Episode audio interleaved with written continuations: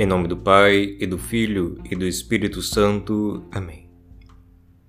Senhor, abre para nós.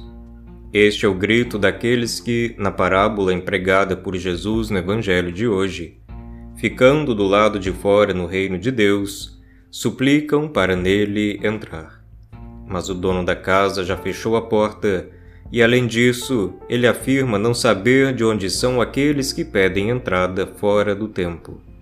Não sei de onde sois, afastai-vos de mim, todos vós que praticais a iniquidade. Senhor, abre para nós.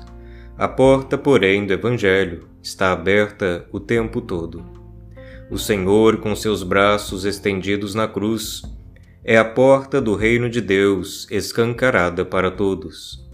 Jesus crucificado é Ele mesmo não somente a porta aberta de Deus, como também o convite de Deus Pai para todos que queiram entrar para o mistério da comunhão divina.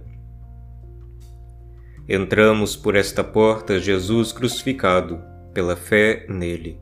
Não uma fé que consiste apenas em uma crendice, mas numa verdadeira comunhão.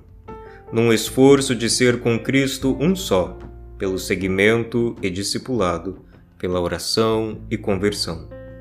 Se passamos pela porta de Jesus crucificado, Ele mesmo nos molda e nos tornamos cruciformes em espírito, nada devendo às concupiscências e sendo livres para praticar a caridade. Entremos, pois, pela porta enquanto ela permanece aberta.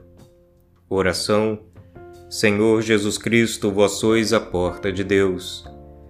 Dai-nos, pois, passar por vós, pela fé, pela conversão, pela oração, para que nos tornemos filhos dignos de Deus, cada vez mais semelhantes a vós. Amém.